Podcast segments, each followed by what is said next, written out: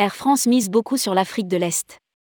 Air France ouvre Dar es Salaam, Tanzanie, et augmente des fréquences, Madagascar, Tanzanie, Kenya. Le nouveau programme été 2023 d'Air France se dessine petit à petit. La compagnie nationale mise sur l'Afrique de l'Est pour développer son réseau long courrier.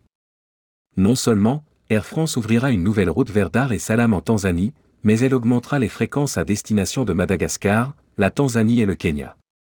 Rédigé par Jean Dalouse le mardi 29 novembre 2022.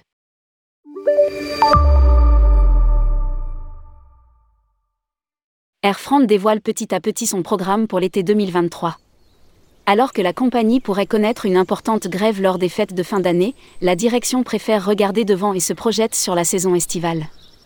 Cap à l'est de l'Afrique, pour les équipages d'Air France. Ainsi, une nouvelle route fera sa venue dans le catalogue très fourni du transporteur, avec un Paris-Charles de Gaulle, Dar es Salaam, Tanzanie, en inauguration, le 12 juin 2023.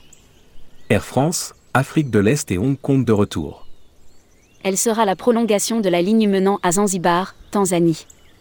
La fréquence est prévue au rythme de 3 vols par semaine en Boeing 787 à 9 proposant 30 sièges en cabine business, 21 en premium économie et 225 en économie.